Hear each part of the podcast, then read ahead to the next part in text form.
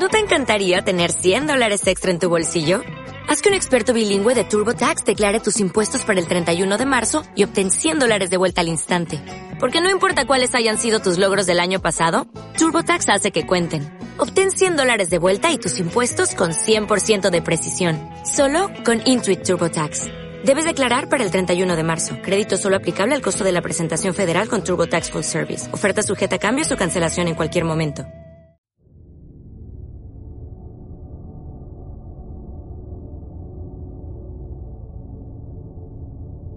Abra su mente. Usted está a punto de acceder a la biblioteca sonora del oculto. La dirección no se hace responsable de lo que se diga u ocurra en este espacio. Mucho cuidado. Usted ha seleccionado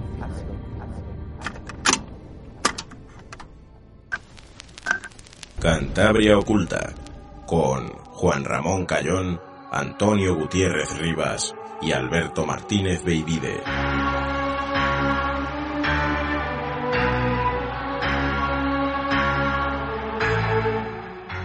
Muy buenas tardes, noches y sean bienvenidos un domingo más a Cantabria Oculta después de estas vacacionillas que nos hemos tomado de dos semanas. Bueno, al primer Cantabria Oculta del 2021. Y están conmigo Antonio Gutiérrez Rivas. Muy buenas tardes, noches. Hola Juan y feliz año a todos. Y Alberto Martínez Beivide. Muy buenas tardes, noches. Pues lo mismo, chico. Un feliz año nuevo a todos y a vosotros especialmente, que os echaban falta ya.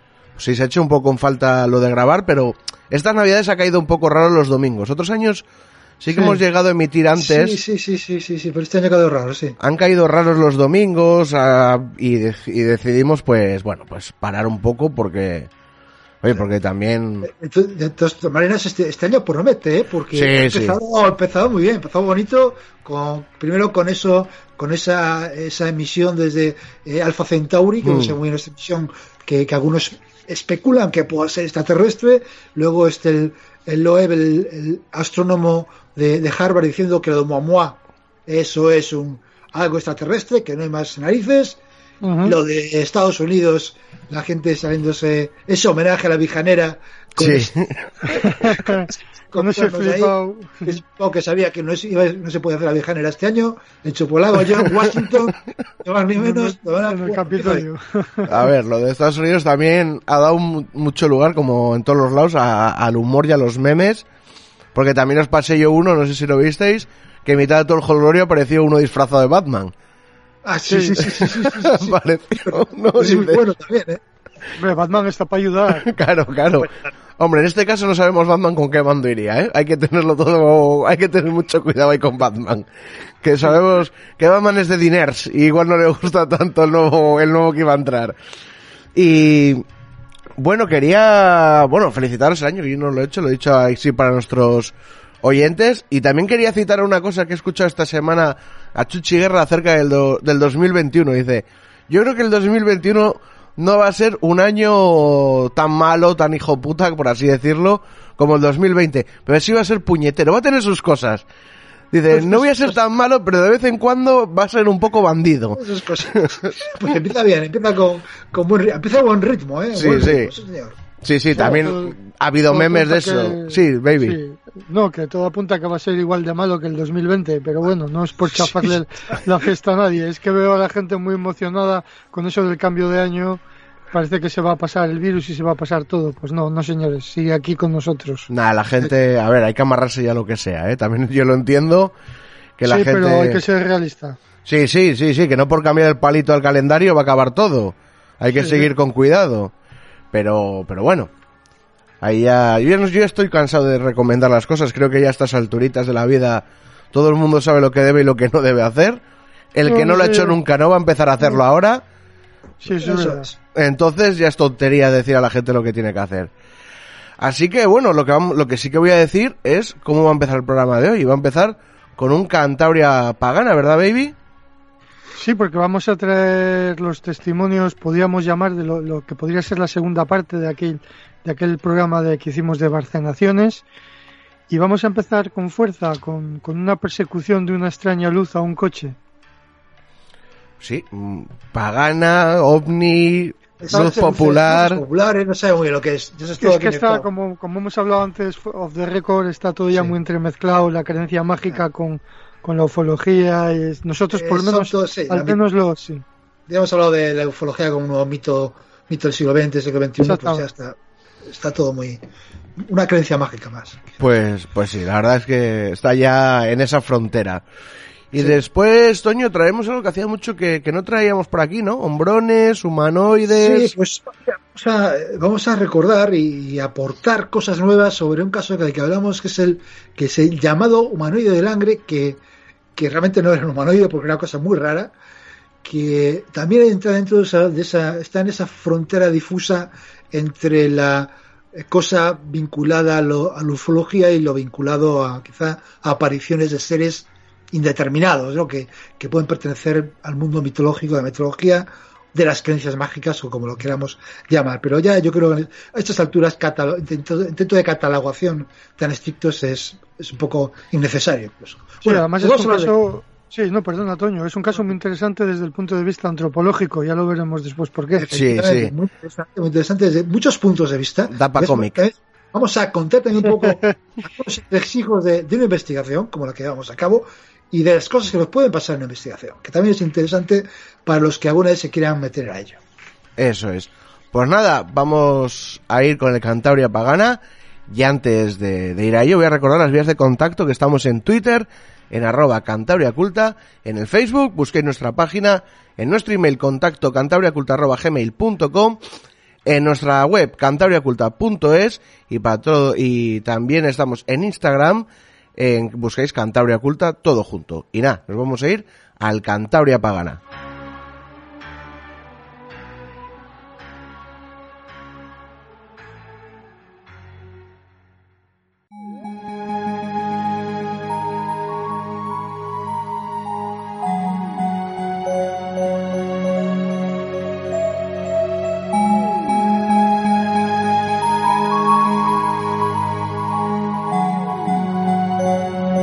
Bien, pues como decíamos al comienzo del programa, vamos a tener aquí el testimonio de, de nuestros informantes de Barcenaciones. Toño, igual estaría bien recordar el nombre de la informante. Sí, se, buena- se llama Concha, es, eh, es ahí de Barcenaciones, aunque bueno, vive en Santander. Ujú.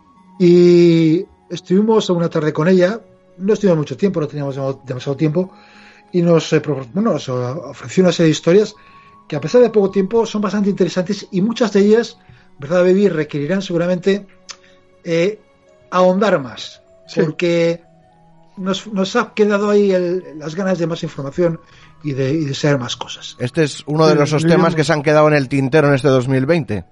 Claro, Claro, lógico, sí, sí. pues, dadas las circunstancias, pero bueno, en cuanto podamos y ahondaremos en, en todos los temas que queden así pendientes. Bueno, pues haré que decirle a los oyentes que, que retrocedan en el tiempo unas décadas para situar la, la acción de lo que viene a continuación. Y esta mujer, eh, junto con su marido y, y creo que iban los hijos también en el coche, ¿no, Toño? Sí, los dos hijos. Pues eran muy pequeños, eh, debían tener sí. Sí, eh, seis o siete años. Estamos hablando Pues, de posiblemente de principios de los años 70. principios de los años 70, una Sí. época dorada para todo este tipo de cosas. Y salían de, de, de en dirección a Santander y justo cuando llegan por Quijas se les apareció una luz, una luz misteriosa que estuvo persiguiéndoles hasta que llegaron a Santander. Pero lo mejor que podemos hacer es escuchar el propio testimonio de la, de la principal testigo. Vamos a escucharle. Cuando veníamos mm, pasando Quijas, yo vi una luz bastante grande, redonda. Mm, así, Una luz que no me pareció ni una, pues eso, ni una estrella, ni, ni me pareció la luna, ni me pareció nada, porque ni un avión ni nada, porque venía al ras del coche, de, de la ventanilla un poco más, un poco más alto de la ventanilla del coche. Entonces yo pues ah, pensé, digo, ¿y esto qué será? Pensé que era una luz, pero digo, ah, será algo. Y luego seguí, pero la luz seguía, y el mismo, en la misma dirección. Iba de- en el coche, íbamos en el coche y iba en la misma dirección que nosotros. Y así hasta Santander. En Santander ya, bueno, como nos fuimos, cambiamos de sitio, yo ya lo perdí. Pero todo el tiempo nos estuvo siguiendo. ¿Y de qué color era la luz? Eh, pues diríamos un poco amarilla, naranja. No era una luz normal, de esas que ves una luz normal, era un poco está tirando a naranja, amarilla, pero tirando a naranja. Dices que va eh, a la vez que el coche, ¿no? Sí, sí, sí, sí, todo el tiempo. Y, a lado, mí, a al mi lado, lado, me- a tu lado. ellos no lo han visto. Vale, a tu lado. Porque tú no lo has visto, ¿no, Antonio? Pero sí que lo hablamos, ¿te acuerdas? Yo es sí, que sí, esto hace ya vi, bastantes años. ¿Viste también algo, no? Y estaba aquí a este lado. Sí, Ajá. todo el tiempo iba a este lado yo. Ajá. Lo que era todo el tiempo iba a este lado. Y estaba y que, iba- que volaba muy bajo, dices, iba muy bajo. Sí, no, y- no volaba bajo, sí, no volaba alto. Por eso muy- yo veía que no era ni un avión, ni era nada, porque todo el avión va más alto y la luna también está más Podría alta. ser un helicóptero, No, no era un helicóptero, porque todo el tiempo fue al lado nuestro y el helicóptero lleva luces. Y Y estaba muy no. lejos. No, muy lejos. No, no muy lejos. Y el tamaño, o sea, comparado, eh, comparado el tamaño de, de esa luz con de la luna Pues es que llena, por eh, tampoco no sabes, Luli. no sé calcular lo que sería, pero sí que era más del estilo a la luna. A mí me parecía del tamaño, no, por eso yo digo no es la luna, porque la luna ya veía que yo no era. Pero yo decía, bueno, pues no sé qué será. o sea, No. lo- y lo visteis por primera vez saliendo de Quijas. Sí, sí, sí. Y llegó. y- Sí, porque por nosotros veníamos del sí. pueblo y al llegar aquí, sabes que se mete uno por, lo- no sé si era la carretera vieja entonces, Sí, sería la carretera. La carretera Eh, vieja. ¿qué- ¿Cuánto fue esto? ¿Hace cuánto? pues hace, eh, yo no sé, 20 años o por ahí, hace ya mucho. Mucho. Mm, Vale. No te digo Posible exactamente. que todavía estuviera la carretera de La, Torlavega. la, la de Torlavega, la Ya estaba la autovía. De no Estaba- la autovía, no. No estaba. No. Vale. Yo, yo creo que sí, ¿eh? ¿Sí? No sé. Hace no, 20 no, años igual, Y si 20 traía años los chiquillos, ya, ¿eh? traía los Hace- chiquillos los dos, pero de esto que ellos nos estaban hablando Pero, pero atrás. ¿cómo y- serían de mayores ellos? No, eran pequeños, efectivamente, esto hace bastantes años. Bueno, pequeños, que O sea, hace, hace llevábamos al 40. pueblo. Sí, sí, sí. Sí, estamos hablando de hace 40 años. Ya no, estaba, no estaba todavía la autovía. Sí. O sea, vendríais por la carretera antigua de Torlavega. Sí, sí, sí, sí. sí. Desde Quijas y desde Quijas a Santander, que es mucha. Tardaba Es- por eso me extrañaba a mí que era mucho, es- sí, tardaba- porque había curvas Claro, y había. oye, una sí, hora. Sí, sí, sí, tardábamos una hora y había curvas y había, pues en fin, para. Y yo veía que todo el tiempo nos iba siguiendo, como que a mí me daba un poco ya de. de- como de miedo, ¿no? Yo decía, por eso no decía nada a estos, porque no estaban más a la altura, ellos a lo mejor no venían hablando, venían haciendo cosas o diabluras, y bueno, no, tampoco sé. Yo creo que algo comenté, pero no se, no se acuerdan. Y vosotros, cuando estabais en el coche, comentabais entre vosotros eso. No, Sí, que, que sí, que, que yo- era eh, aquello. Digo, ¿qué será esto? Qué raro, Yo hablábamos pensé de que ello. sería un helicóptero de esos que siguen. Pero a yo las- te decía no, porque el helicóptero lleva, es- son tres más luces estaba que más una, no era... Ah, Estaba más para la montaña. está más hacia la montaña. Eso. Pero vamos, iba, iba a vuestra altura siempre. Sí, sí. La altura lo llevaba siempre igual. Y llegando a Santander, aquello dejaste de verlo porque Sí, ya. Porque ya eh, lo que era, se iría a otro sitio o se fue para otra parte, no, lo sé, pero ya no seguimos viéndolo. Bien, pues tenemos aquí el testimonio, un testimonio que deja bastante claro que hay una luz que les va persiguiendo. ¿Cuántos kilómetros habrá desde Quijas a Santander aproximadamente? Pues yo calculo que unos treinta y tantos, porque a, a Torlavega de 20 o veintitantos y Mm. Ujú. por la carretera antigua hasta Quijas otros 10 o 15 por lo menos. De manera Vale, que pues, está- estamos hablando de un recorrido donde hay muchas curvas, muchos cambios de dirección.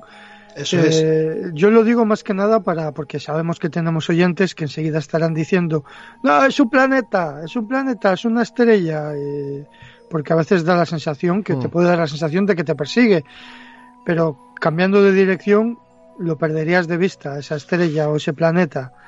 Cambiando Claro, a las curvas, cambiando tal. eh, Y la, y la mujer deja clarísimo que los vino siguiendo absolutamente todo el camino y bastante cerca.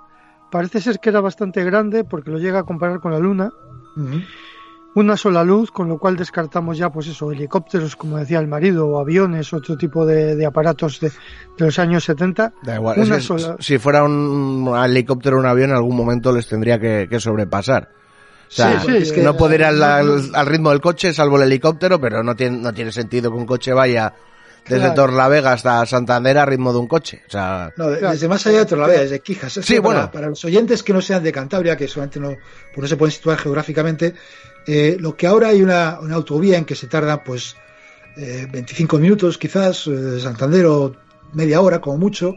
Entonces era una carretera nacional que sabía suerte y no había camiones, pues tardabas menos, pero nada que hubieran camiones, pues tardabas una barbaridad en recorrer esos 35 kilómetros, podías tardar una hora y media con muchísima tranquilidad. Sí, sí, sí. más. es verdad. Entonces, es que estamos hablando de una cantidad de tiempo enorme, que desde luego ningún helicóptero va, va a perder en, en seguir a un coche, eso está evi- evidente.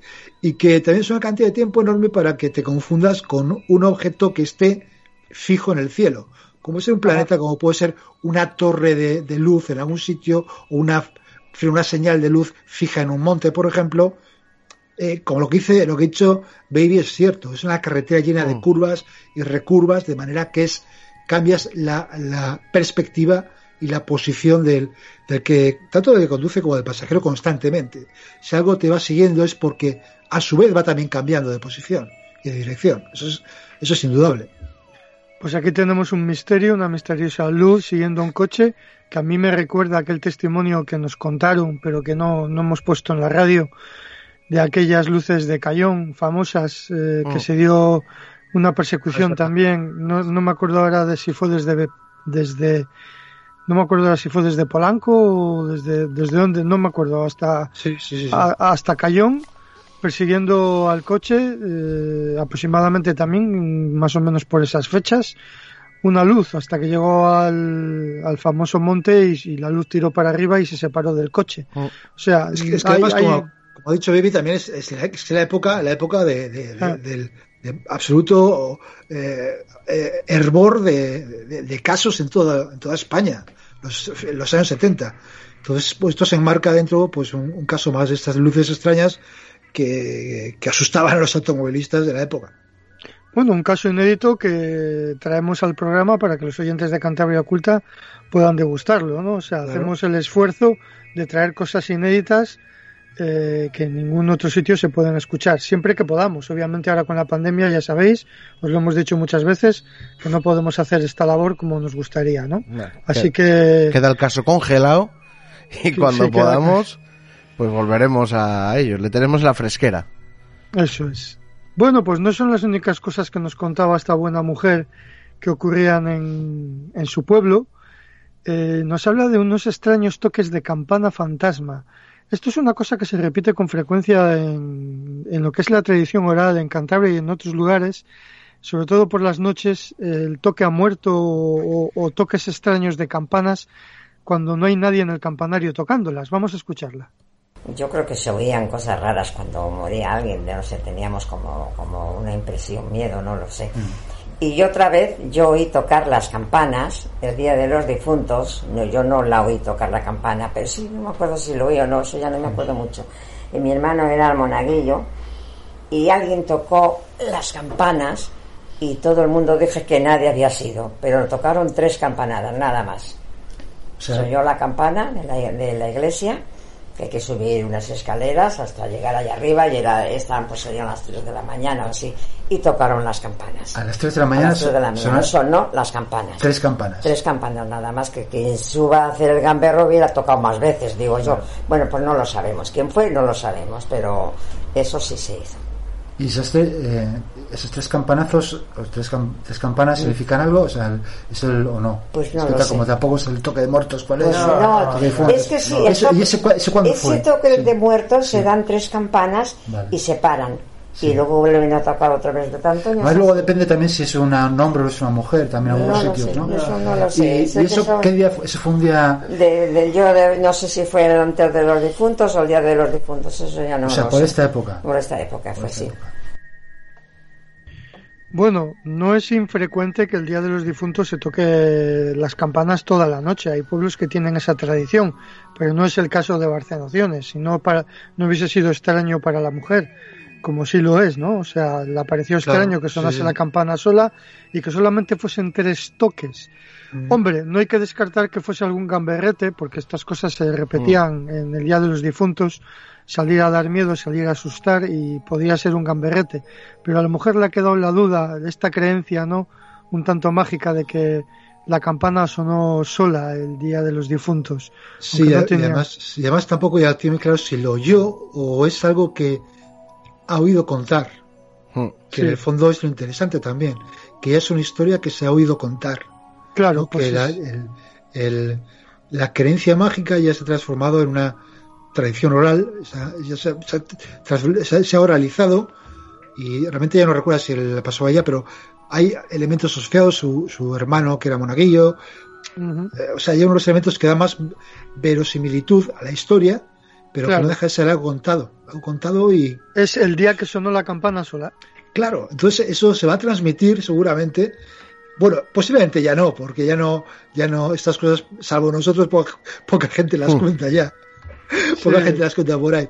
Pero son ese tipo de cosas que antiguamente, si se- cuando, cuando pasaban, pues la, la- pasaban de, de padres a hijos y luego a los, a los hijos de los hijos y se iban, se iban, y muchas veces iban adornando también la historia, claro. Efectivamente, efectivamente. Bien, pues para terminar ya con la sección del Cantabria Pagana, vamos con, con otro testimonio también de la misma informante eh, sobre una casona, Casona Palacio en Barcenaciones. Es un pueblo precioso, el que no lo conozca le recomendamos que vaya a verlo porque arquitectónicamente es uno de los pueblos de Cantabria más bonitos, ¿no? El estilo Ah, es una tradicional. de gente- es una, Sí. maravilla el pueblo, sí. Sí, y, y bueno, resulta que en una de las casonas palacio de allí había unos extraños ruidos que tienen que ver con... Bueno, vamos a escucharlo. Lo que sí en el palacio había un sótano. El palacio es un enorme y había un sótano. ¿Ese palacio cómo se llama? ¿Tiene nombre? No. No, No. Palacio de Barcenaciones. Bueno. Tendrá el nombre, Era no palacio grande, allá a la entrada de Barcelona. Sí, ¿no? Sí. sí, sí. Sí, no sé qué Pero ahora, ahora vive gente allí o... Ya me enteraré porque... Vive gente allí, ¿no? Bien- Vienen a pasar días, ahora están allí. Sí, ahora están allí. Sí, sí tenían... Y bueno, yo le conocía y el sótano también. Y allí se escondieron, pues no sé si los rojos o los nacionales, no me acuerdo quién fue. Debieron de ser los nacionales los que se escondieron allí. Ah. Y después de que ya se marcharon, allí hablaron de que se ma- había matado gente y que oían ruidos. Eso sí que soy yo. Que Pero claro, yo eso no lo vi. Después de marcharse se seguían oyendo Ruidos. ruidos. ¿Mm? Y la- los palacios, pues sí, que vinieron, vinieron alguien a mirarlo y que no encontraron nada, pero se oían ruidos. Bien, pues es un caso arquetípico, ¿no? De, de, de un palacio donde se, durante la guerra civil se esconden, no sabe muy bien si los nacionales o, los del bando rojo, y alguien mata a alguien, muere y a raíz de ahí pues se producen fenómenos extraños que incluso ella misma dice que alguien fue a mirar a ver si veía algo, ¿no? Pues eh, este, este es un caso que gustaría mucho a los amantes más a- de, de lo paranormal, digo Mm. yo. Sí, como por ejemplo nosotros, co- Sí. ¿o no nos gustaría meternos en ese sótano, en ese sótano, ¿eh? ¿O no? Sí, Pues sí. hombre, pues sí, sí, Sí, sí, sí, sí, sí, si nos lo dejarían, pues nos meteríamos de cabeza, aunque solo sea por ver un palacio por dentro, vamos. Claro, claro, claro. Y bueno, sí, es una es muy muy típica esta historia, muy típica esta historia que igual que se ha producido, que se ha desarrollado en la guerra civil, seguro que te encuentras que se desarrollan en las en las guerras carlistas o en la guerra de independencia o en Ah. otras guerras anteriores, ¿no? Sí. Siempre hay un palacio con un sótano donde o bien se ha escondido, o bien ha habido, se han detenido, ha habido torturas, o bien ha habido asesinatos. Siempre es una historia muy que por algo será que se repite, digo yo, ¿no? Hombre, Sí, también como que, de- que de- que deja una impregnación, dicen, Sí. no sé. la guerra también saca lo peor de cada uno. Las Claro, muertes suelen sí, ser mucho más dolorosas que cualquiera en su casa y, y si seguimos un poco la literatura del tema, pues se queda esa famosa impregnación o esa o ese dolor que, que se acumula y se queda durante años. Sí, Bueno, además la- una guerra civil, ¿no? Que es todavía mucho más... eh, Sí. como- crea mucha más tensión y mucha más... eh, eh, tensiones en las, en las- incluso en las familias, en las sociedades, que una guerra contra un invasor. Es una guerra entre hermanos que es mucho más traumática en ese sentido. Efectivamente. Bueno, pues con esta historia hasta aquí el Cantabria Pagana de hoy.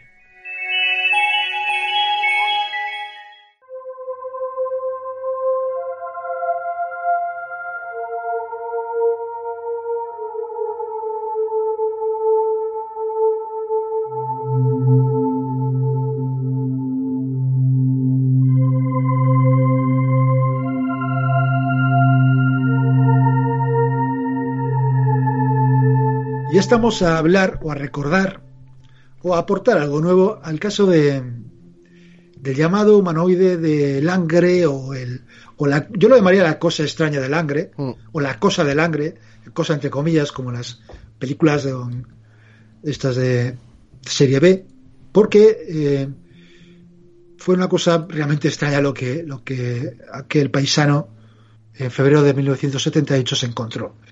¿Y por qué hemos traído de nuevo este caso aquí? Que realmente es un caso que no hay muchos datos, desafortunadamente, porque el testigo principal murió eh, muy recientemente, el año pasado, y no había muchos más datos eh, que los que pudimos eh, aportar procedentes de la investigación que en su día, en 1978, hizo el equipo de CIOBE y que tampoco quedaron muchos resultados plasmados en, en papel. Es decir, solamente que la investigación fue más exhaustiva, pero apenas no quedó nada. El expediente se perdió o, tuvimos que reconstruir más o menos lo que ocurrió en aquel momento. Eh, para la gente que no sepa cuál es el caso, está, o referimos, nos referimos en el programa que hicimos, en el directo que hicimos el verano pasado, en el Centro Cultural Doctor Madrazo. El verano pasado o el anterior, no el anterior. El verano pasado no el anterior. Hace dos, ¿no? Sí, hace dos. Hace dos, hace dos, que pasa el tiempo de una manera. Eh, y bueno, el caso básicamente lo voy a comentar por si alguien no, no lo ha oído. Estamos en febrero de 1978, estamos en una época de apariciones de seres o de cosas extrañas en Cantabria. Está el, el, el humanoide escalante, el del campanero de Isla, que asusta a aquel hombre, a buen hombre, aquel sacristán por la noche. Está aquella extraña cosa que parece una especie de señal de tráfico estrafalaria en Castillo de Siete Villas. Tenemos a los de a los aquel hombre, aquel ser gigantesco de tres metros de altura, con el rostro negro y con bigote y pelo blanco, posiblemente uno de los humanoides más extrambóticos mm. de, la, de la historia de la ufología o del mundo humanoide, que por lo parecería un jugador de baloncesto de los años 70, negro, claro. Pues eso, en, en Puente San Miguel. Y en, febrero del 78 nos encontramos con que un, un hombre, un albañil, vuelve por la noche de, por la carretera de Langre hacia Galizano, que es donde vivía. Langre y Galizano son dos localidades eh, costeras. Langre está prácticamente pegada a la costa. Está la famosa playa de Langre, que es una auténtica maravilla. Es recomendable a cualquiera que, que pase por Cantabria. Y Galizano esto a nada, a dos o tres kilómetros, un poco más tierra adentro, pero vamos, muy cerca también. Pues se dirigía por allí pasando por una carretera que estaba cerca del cementerio de Langre. Y yo no sabía si eso tiene algo que ver o no, que es posible. Porque lo que vio no es. Está, se, tradicionalmente lo investigó el CIOBE, que era un grupo investigador ovni, pero lo podía haber investigado cualquier investigador de fenómenos extraños. Hmm. Mm.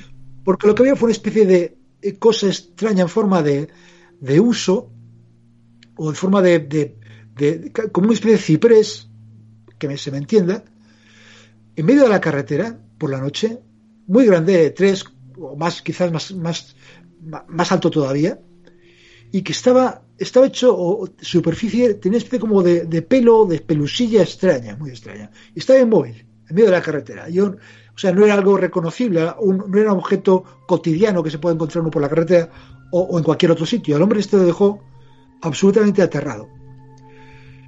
El equipo de CIOB pudo investigar, pudo hablar con aquel hombre. Como digo, no quedó rastro de esa investigación, pero sí nos quedó la constancia de que incluso la Guardia Civil llegó a investigarlo. Y eh, esto es lo que sabíamos cuando nos decidimos a investigar este caso. Porque, ¿Por qué? Pensamos, bueno, han pasado ya, no sé, son cuarenta y tantos años, cincuenta años prácticamente, bueno, cuarenta y tantos años más bien. Quizás todavía el testigo esté, esté vivo, o quizás alguien de la localidad de Galizano, de Langre, recuerde algo.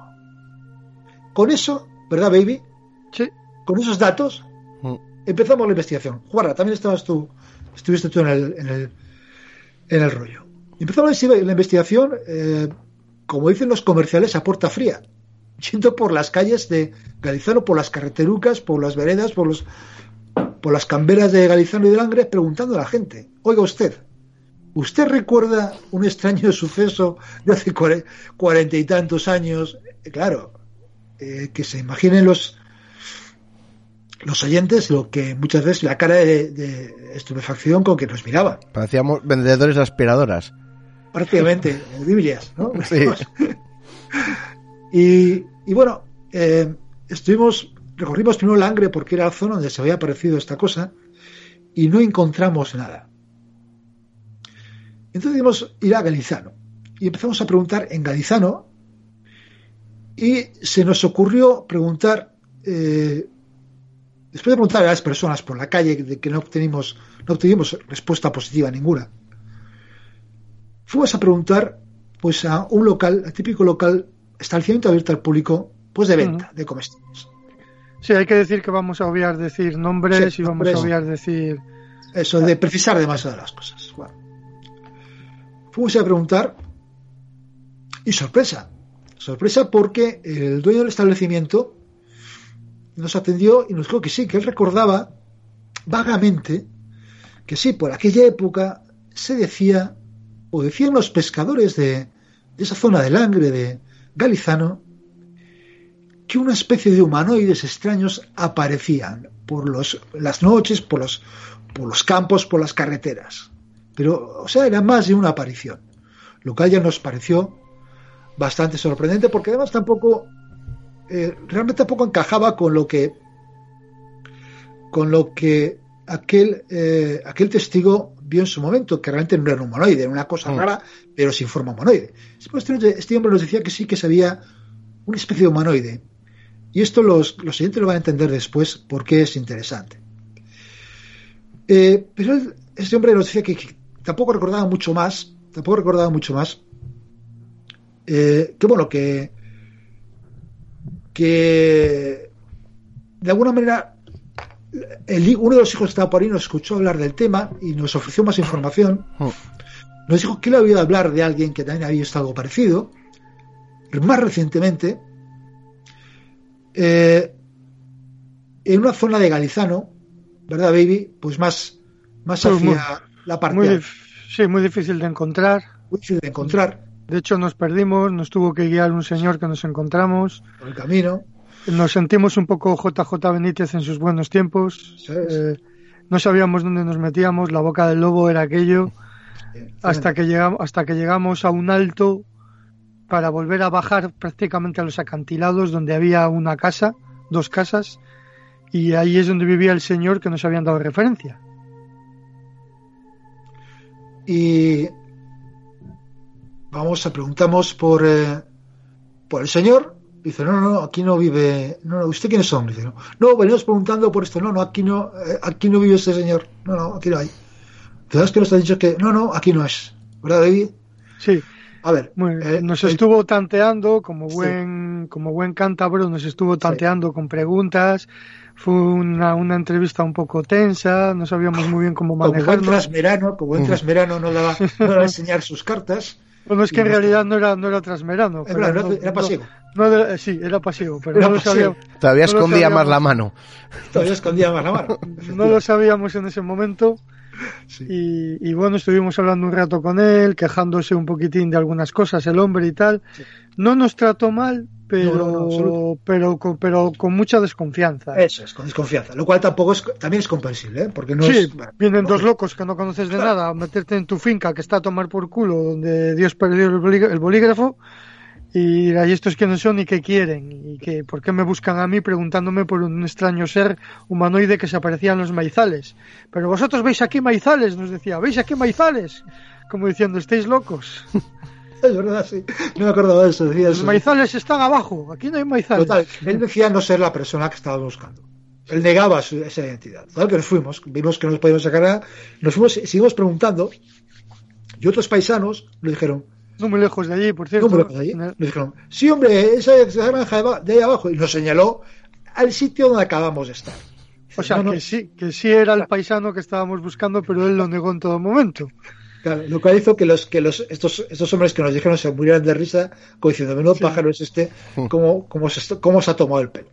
Sí, y bueno, No sé, y la- yo, me acuerdo, Toño- no, no, yo me acuerdo, Toño, que para que los oyentes lo sepan, que te pillaste un rebote de puta madre en el coche cuando volvíamos y yo me partía la caja de la risa, porque es No, que era... no, yo, no, en serio, yo el rebote no me lo pillé ese día, me lo pedí, lo pedí otro. Sí. Sí, bueno, ese día me sí, hizo- sí, ese sí día que me te moscaste, Pero yo ese día me te acuerdo. moscaste un poco porque Sí, es que no. teníamos gas, mira, teníamos gastos de tiempo, gastos de gasolina en- eh, no- alguien nos estaba tomando el pelo, no sabíamos quién todavía, y el hombre este pues nos vaciló, ¿no? Y yo me partía la caja porque es que me recordaba las novelas de José María Pereda, de los pasiegos que siempre hacen lo mismo, siempre digan que son ellos. Sí, sí, sí. Es que es, un, Y es yo un digo- arquetípico, el tipo era arquetípico. Sí, sí, sí, sí, sí. Y la estación fue también arquetípica. Los dos señoritos de ciudad que van al pueblo y los del pueblo les toman el pelo. Eso. Exactamente. Yo sí que recuerdo un cabreo de Toño porque recuerdo el audio que mandó Baby, porque hay veces cuando yo no puedo ir, que Baby mientras vuelve me hace un resumen de la investigación. Recuerdo a Baby con un tono jocoso y a Toño con un, ton- un tono más me Ese cago día en la puta, ¿sabes? Pero bueno. Sí, sí, sí. Claro. Pues sí. Bueno, en definitiva, que, que bueno, eh, vemos que de ahí no podemos sacar nada. Y eh, bueno, se lo decimos al chico este que nos ha, que nos proporciona de forma ciencia, no quiero hablar con vosotros, pues vale, que faena y tal, pero no te preocupes que yo conozco a otro chico que además hace poco ha visto otra cosa en no sé dónde. Total, que le llamamos, y es que tampoco recuerdo bien la situación, y, nos, nos convoca a un sitio donde había una especie como de, de de reunión de, de, de, de rallies o de unas cosas, una cosa muy rara que me recordó estas, eh, me recordó una, una reunión de rednecks de, de, de, de Oklahoma, de Alabama, Efectivamente. una cosa como muy, todos ahí con, con coches todoterreno y metidos por barrizales, yo digo, "Esto, pero esto qué es? Yo me acuerdo además perfectamente el día que va Toño, porque justo coincidió con el congreso de Amigos Sí. del Misterio. Sí, y, sí, y- la y hablaba, Ah, y creo que, que, que Israel, Israel Espino hacía una conferencia por la tarde, tú te fuiste para allá, para donde los rednecks, y nos quedamos Baby y yo, y con Nacho Cabria y Julio Arcas estábamos. Sí. Y bueno, Toño, cuando escribes y cuando nos mandas el audio de, to- de toda la aventura, tenías que ver la panzada de reír que se echaron Julio Arcas y, y Nacho Cabria. Se estaban partiendo. Esto nos habrá pasado. Eso, está- se estaban riendo, pero con esa risa de si te contáramos también lo que nos ha pasado a nosotros alguna vez. Vosotros sabéis, acabáis de empezar en esto. Sí. Bueno, el caso es que el caso es que no se presentó ese testigo. Espera. Y es más. Pero bueno, Toño, cuenta, eh, cuenta, es que quiero que cuentes la aventura hasta que llegas allí. Es que a mí particularmente me hace mucha gracia. No bien, me gustaría que conservas el audio porque para recordármelo, yo recuerdo que fui a aquella, aquel sitio que era una, ya digo, una, un certamen de una especie de rally todoterreno, no sé cómo se llaman esas cosas, pues lleno de gente que va en, en todoterreno, que se meten por barrizales, son más que todoterreno, son cosas muy raras, ¿no? Entonces hay gente pues con un, con un tenderete que venden, venden cervezas, no sé, cosa como ya de tío, muy de un, como muy redneck todo, me parecía a mí. Faltaba ahí un tío tocando el banjo, por poco más o menos. A mí ¿no? me contaste que para, para alcanzar la zona tuviste que ir como una especie de microbús. Sí. Ah, sí, sí, porque para, para ir al sitio tenías que, te- tenían que subir un microbús. Y el último microbús de vuelta, cuando vi que no había nada que hacer, le cogí de milagro. Poco más tengo que volver, no sé, campo otra vez, porque estaba en el quinto piso, además. Y es que me imagino a Toño comiendo unas pipas en medio de esa gente y preguntando, oye, ¿habéis visto un humano? Y de- Lo cojonudo, lo, lo cojonudo fue la excusa que le pusieron de po- el testigo de que no se presentó. ¿Cuál fue? Es que no me acuerdo. ¿Cuál fue? Pues que, se- que, se- que estaba en urgencias porque se había roto un tobillo y te mandó hasta la foto del tobillo roto y todo. Fue- lo, lo montó muy bien todo. Yo hice, sí que hice muchas fotos, a mucha gente además. Fotos, muchísimas fotos a muchísima gente hice. Eso y esas fotos están ahí bien guardadas. En Sí, definitiva, ya, ya se están dando cuenta los oyentes de que nos estaban vacilando. Exactamente, lo estaban vacilando bien. Pero es que el vacile final vino cuando el personaje este, el hijo de este hombre, bueno, que al final nos hemos enterado que este hombre es, digamos, el cacique del pueblo, Sí, tiene pero tiene varios más, un poco el, el mandamás del pueblo. sí. Cuando este, este chico ya no me manda a llamar, me manda, el teléfono de otro tío, y a este tío le llamo yo, y me, resulta muy raro porque este tío eh, se queda mosqueado y dice, ¿quién ¿quién le ha dado mi teléfono? Le digo que este, este chico, me dice que ese chico, él no le conoce, y me dice que ese tío que quiere quedar conmigo. Y yo digo, buf, no, ni de coña. O sea, esto ya, la, ya lo veíamos, ya lo veíamos saliendo mal desde tiempo y digo, buf, esto no me gusta nada. Sí, aquella, aquella sabíamos que estábamos siendo engañados. Ya descubrimos todo el tinglao, ya descubrimos el teléfono, descubrimos las personalidades de todos, todo el enteramado y descubrimos que este último personaje que aparece, eh, este sí que era un redneck, de los que Sí, tiran sí, de escopeta. Poco De menos que, personajes esta, que, peligrosos. que- que esta familia de caciques te había mandado a visitar a un tío peligroso que no está bien de la cabeza, que te podía haber pegado un tiro y haberse quedado tan pichi. Hasta No, no, este claro. punto, Sí, hasta este este, punto era- es peligroso investigar ciertas cosas en este mundillo. Entonces, hijo putas esta gente. O sea, era, hijo Sí. de puta. Pero, Toño, hay, hay un detalle que se nos olvidó contar. ¿Qué desencadenó todo este vacile? Fue un día que nos presentamos. Efectivamente, cuéntalo, baby. ¿Por qué Sí. este vacío? ¿Por Nos, qué? presen- Porque nos presentamos Toño y yo a ese comercio, que no vamos a decir cuál es, donde venden cosas cotidianas para comer. Y con tan mala suerte de que no estaba el paisano este que decía saber cosas del humanoide, estaba la mujer. De verdad.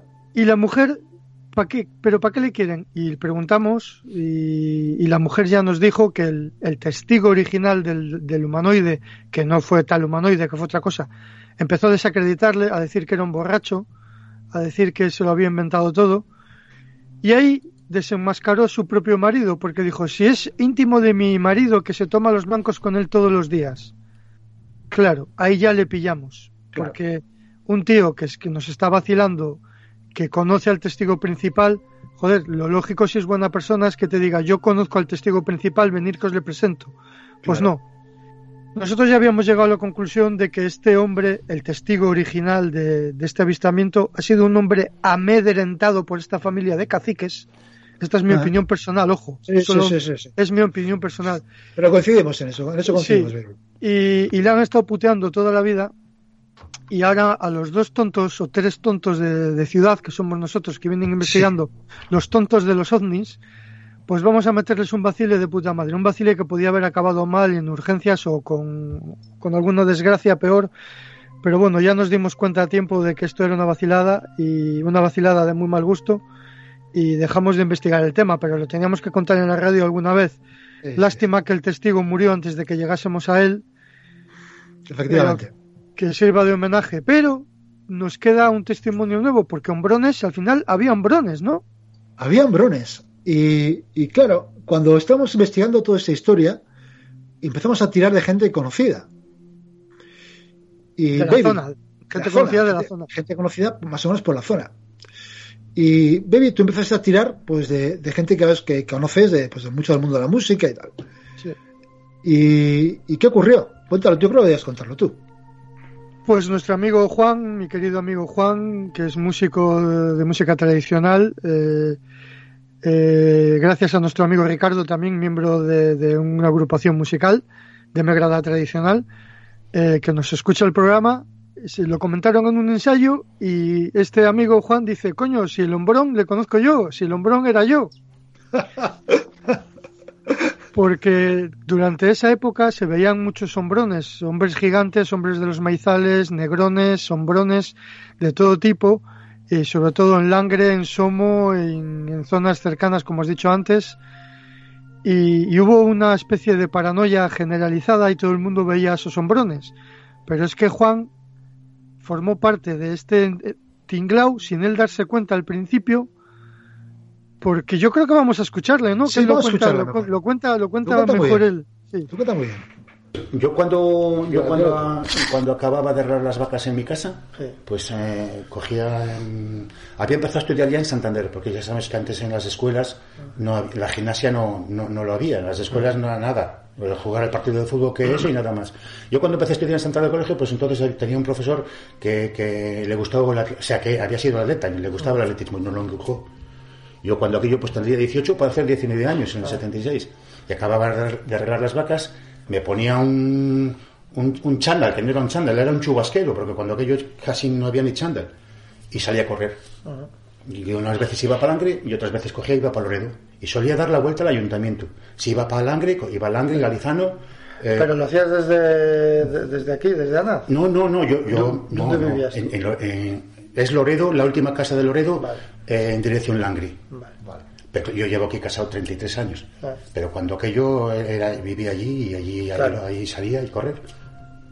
Y otras veces iba para Loredo. Ah. Iba a Loredo, llegaba hasta Somo, por la recta de Somo a Galizano, entraba por Galizano y volvía por Langri. Hacía siempre el recorrido, digamos, un poco ese de una dirección a otra. ¿no? Sí, como según comarras, pero al principio yo salía a correr a mi aire, o sea, sin nada, sin nada más. Pero empezó a llegar un run run de que habían visto correr un hombrón por, por las noches, un hombrón. Eso sí, cuando es que cuando Ricardo dijo de lo de lo del hombrón, me quedé, o sea, yo no me había vuelto a acordar en la vida, ya, ya se lo tenía olvidado. Y después he estado estos días pues casi refrescando la memoria, ¿no? Y sí que una de las veces, o sea, yo al principio corría, pero ya cuando hoy empecé a contar la, la historia esa que había, yo ya empecé, joder, ya me a des- a descojonarme de risa, ¿no? Porque digo, esto, esto la gente, ¿cómo puede ser? Claro, imaginaros cuando aquello, las carreteras como estaban, sin, sin luz. No había nada más que luz en, en lo- en los núcleos, digamos, de urbanos. En Loreto, allí donde está el hotel y la Casa Serafín, y en Langre, don- donde había dos bares. Y sí que recuerdo que una vez que iba en dirección Langre, ya sabían que, mm, como yo siempre más o menos pasaba a la misma hora, cuando hacía ese recorrido, ¿no? Yo acababa de arreglar las vacas a las siete y media, a las ocho, pues a las ocho y media ya estaba corriendo yo por Langre. Y sí que me estaban esperando. Ya viene, ya viene.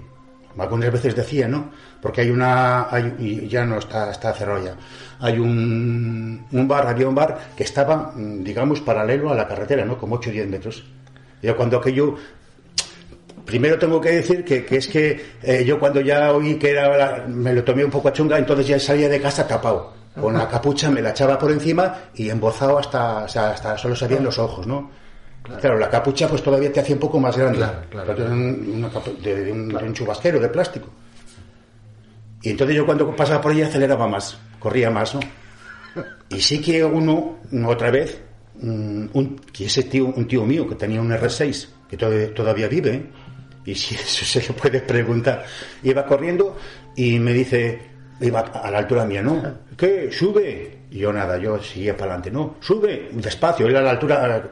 No te conoció. No me, no, me, no me conoció, no me conoció. Y otras veces tenía que hacer un poco más de carrera extra, porque si conocía algún coche cuando llegaba a casa, yo para no saber entrar a, mi casa, para que no supieran que, era yo, igual me iba medio kilómetro más hasta Langre y otras veces me escondía. Pasaban los coches y ya entraba por, para mi casa. Pero tú, ¿cómo, descubriste que te, o sea, decís que te, te esperaban? ¿En dónde te esperaban? En, en el bar, en el bar pasaban, pasaban la gente, o sea, estaba la gente cuando, ya sabes, también otros iban a echar la partida después de arreglar las vacas, porque cuando aquello en Langre era un pueblo ganadero, ahora ya casi ni eso. Pero bueno, eh, eh, acababan de arreglar las vacas y iban a jugar la partida. Claro, yo, yo imagino que en aquella época. Sí, ¿Eh? imagino que Yo pasaba por allí, es que ese, ese bar, el bar que era de Chávez, le- que llamamos de Petra, la mujer, eh, está pegado, justo pegado a la cartera. Yo imagino que, que, que- perdón, que en aquella época había poca gente corriendo como tú. No, no, no, nadie, nadie, nadie, nadie, nadie, nadie. Entonces por eso igual llam- llamaba. Llamaba la atención. Yo es que no veías a nadie correr. No, o sea, nadie, nadie, nadie, nadie, nadie. nadie. Y es más, o sea, a lo que es la cosa, o sea, eh, algunas veces ya oía que, que me, me veían a la misma hora en dos sitios. Me veían, o veían al hombrón, vaya. Unas veces en Somo y a la misma hora igual en Galizano. Entonces ya yo, yo ya me lo tomé como un poquitín de, de, de guasa, ya digo, así os voy a dar yo vosotros hombrón y medio, ¿no? Pero yo os digo que yo no sé si sería, si había algo más o... mm, Pero sí que sí que... ¿Cuánto tiempo estuviste haciendo? No, sé, un- unos meses, un, un seis meses, un medio año, por ahí. ¿Divirtiéndote a costa de ello o simplemente ya te olvidaste y No, no, no, después ya lo dejé. Sí. Ya lo dejé, lo dejé porque era una cosa. Y algunos, allá, el que nos cogía allí la leche, porque mi casa está como unos 100 metros de la carretera, si, si habéis venido de Langre habréis pasado por allí. Eh, mm, sacabas las ollas a la carretera, porque no entraba el camión a la cuadra. Cuando aquello las teníamos que sacar, entre mi hermano y yo, sacábamos las ollas afuera, ¿no? Y el que nos recogía la leche, que era un. Yo no, no me acuerdo cómo se llamaba, hombre pero era de los de que sería de los hermanos de Bernabé y Santiago de Sueza, que sería Se- Setién, me parece que era, lechería Setién. Pues, me, ah, me han dicho que si eres tú, yo, me han dicho que si eres tú que el que anda corriendo por ahí asustando a la gente. Digo, no, yo, yo, yo correr no, y ni, a- ni asustar a la gente menos. Yo, sea, al final, no sé si se supo o no se supo, pero, pero que quedó ahí un poquitín ¿Tú oíste más historias de.? Porque claro, en esa época se comentaron distintos casos, no solo en la zona tuya. Como tú mismo estás diciendo, dices que se aparecía otro en Somo a la misma hora. ¿Tú qué cosas comentaba la gente? No, que eso, que era uno que salía por las noches, todas las noches corriendo, pero, pero nada más, o sea, que era, Pero- y hablando de eso, de que era un hombrón con dos metros, tres metros.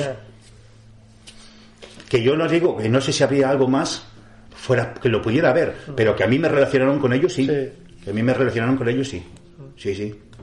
Y ese bron que, que hablaban siempre, eh, siempre estaba corriendo. Siempre, claro, se iba corriendo, siempre, sí. Siempre pasaba corriendo.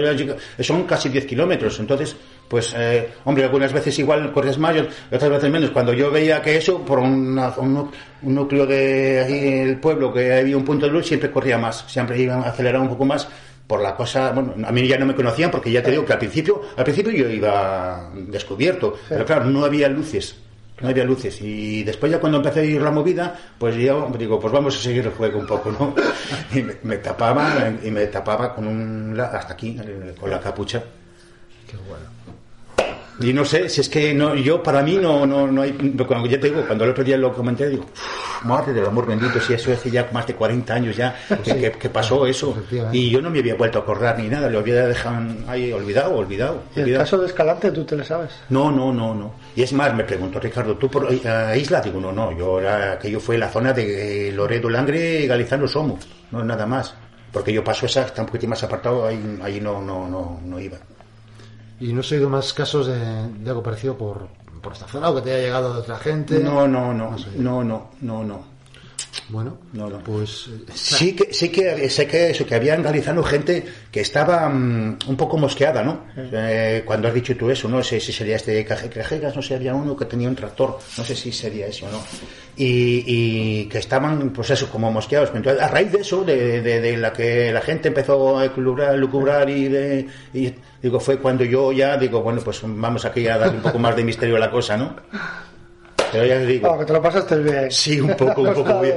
Un poco bien lo pasé. Joder, Toda la gente buscando manoides y tenemos aquí y, y, claro, cuando aquello, eh, por todas las carreteras, o sea, la carretera había bardales a un lado y bardales a otro. O sea, prácticamente no es como ahora que hay claro. farolas y la carretera está limpia. Bueno, pero claro, ¿Tú te cuando... metías entre los maizales y eso? No, no, no, no, no. No. Sí que me escondía, ¿eh? Sí. sí que me escondía. Veía, veía, veía, venir un coche y a lo mejor y me escondía. Bueno, me veían las luces, cogía y me escondía. Oye, sí, y más, y más cuando llegaba a mi casa, para no tener que claro, correr o sea, más. Que tú sabías ya que te estaban sí, buscando, sí, sí, había sí, saltado sí, un sí. revuelo de la ya, hostia. ya, había, yo ya sabía, por eso me, me embozaba, por eso me llegaba a última hora ya, pero yo no sé lo que duraría aquello, yo no sé con lo que estuve corriendo. Una temporada, una temporada larga. Pero al principio yo, tal cual, ¿no? porque me gustaba y nada más, pero después ya seguí un poco la jugada. Yo os vuelvo a repetir, no sé si habría algo más, si habría otra relación con, un, con que a lo mejor lo pudiera ver, no lo sé. Pero a mí sí que fue, fue allí en aquella zona, sí. Sí, sí. Vamos, que contribuiste al mito de los humanoides en Cantabria, fijo. más, más, o menos, más o menos. te iba a decir más o menos. Bueno, hay que decir, para que se entienda, que Juan es un hombre bastante alto, ¿eh? Eso es así, es un metro ochenta y tantos. Ochenta y tantos, y, y en aquella época, como dice él, con la capucha del chubasquero más tal, pues cerca de metro noventa podrían dar y para los años 70 un metro noventa eh, fácilmente por miedo pues meterlo dos metros, dos metros y medio de noche corriendo. Pues he visto una cosa de dos metros y medio fácilmente. Y yo creo que es, como dices tú, Baby, al principio, antes de todo, que es un ejemplo de cómo, cómo se forjan los, ¿no? las leyendas, los mitos. Sí, de cómo, de... de... cómo toda una población, desde un punto de vista antropológico, reacciona ante un suceso, ¿no? Ante un, una chispa que se desencadena, que es el avistamiento de este hombre, de este testigo que desgraciadamente ya murió, y a raíz de ahí se desencadena, pues, el caciquismo del pueblo eh, con este hombre y todo, porque no ha sido el único que vio cosas raras. Efectivamente. Nos, nos aseguran que más gente vio cosas raras y han sufrido pues el caciquismo de esta familia, ¿no? Que es una familia potentada de allí. Hay que decir también que sepan los oyentes que hay un audio de WhatsApp corriendo por ahí descojonándose de los tontos de los ovnis, o sea, de nosotros. Lo que pasa que no, no, hemos conseguido oírle, pero que, que nos hemos enterado de todos, que no somos, que no, al final no hemos sido tan tontos como se han pensado esta gente, ¿no? Como luego antropológicamente Juan salía a correr y se entremezcla con todo, y se hace pasar por uno de los hombrones que al mismo tiempo que él corría le estaban viendo en Somo. O sea, ya la cosa estaba saliéndose de madre. Exactamente, ¿no? que les ve, le, le veían en dos sitios a la vez. Es una cosa, es maravilloso. Es como ver el ver la, la, la forja de una leyenda que no, que no quiere decir que, que todo este tipo de leyendas tiene una base que pueda ser más o menos extraña, más o menos misteriosa. En este caso, pues seguramente lo que vio el testigo de, de, de realmente el suceso real de, de Langre, pues no te fue algo extraño realmente. y, y los- el resto de los hombrones que se vieron en aquella época en Langre y tal, seguramente sería o, o una derivación de, de, de lo que hacía nuestro buen amigo Juan corriendo por las noches con ese chubasquero oscuro en esas carreteras sin iluminación y, y diciéndole a su propio tío, tomando el pelo, vacilando a su propio tío en el coche. y, o- oye, quizás, quizás se vean más, más cosas, como, como bien ha dicho Baby, que efectivamente según que más gente vio cosas más extrañas en aquella época por esa zona, que era muy propicia, y sigue siendo muy propicia, toda aquella zona de Trasmiera para estos fenómenos.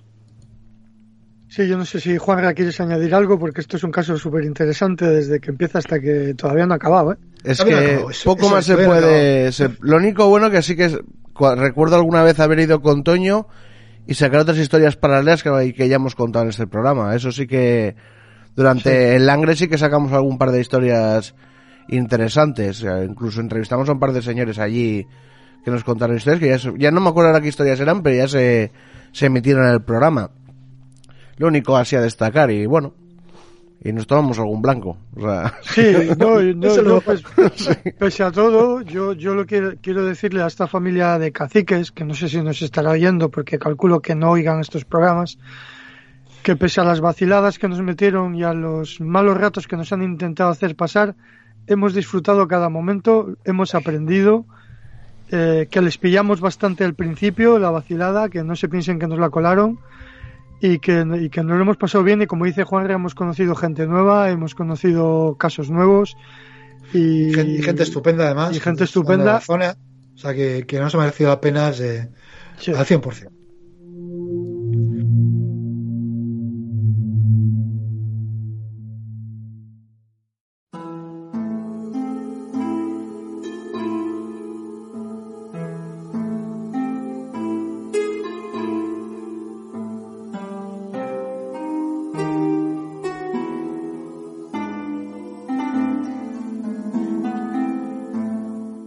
Y bueno, hay que ir un poquito rapiditos, que se nos ha ido el tiempo hablando de este hombrón humanoide de Langre. Y vamos a leer los comentarios y no vamos a poner picayos del misterio. Y según terminemos, nos despedimos. Y bueno, vamos a irnos al último programa del 2020, ese ritos y mitos de Navidad en Cantabria y el noticiario de Búnker que nos hizo nuestro compañero Marcos Goitia. Bueno, Toño, comenzamos. Pues mira, el señor Lobo, que hace mucho que no nos escribía, eh, nos felicita las fiestas. Feliz fiestas, amigos. Pues hombre, gracias, Lobo, hacía mucho que no pasas por aquí, ¿eh? Claro. Ya, ya te Sí, vale. Se nota que nos escucha, ¿eh? Se nota que nos Sí, sí, sí. O un, un clásico, Joan Rivas, que dice, hola amigos, felices fiestas para todo el equipo y oyentes de Cantabria Oculta, la radio donde nos unimos para charlar, escuchar, intercambiar y explicar todo tipo de temas de misterio, tu radio familiar. Y recordad amigos, el saber no ocupa lugar, y un lugar para saber es en Cantabria Oculta. Muchos Saludos, saludos y abrazos para toda la familia de Cantabria Oculta. El señor de las cuñas, como me gusta. Es que las voy a... es nuestro mejor publicista. Sí, sí, sí. Eh, Sarita Semi-Skimmed dice, qué lujazo.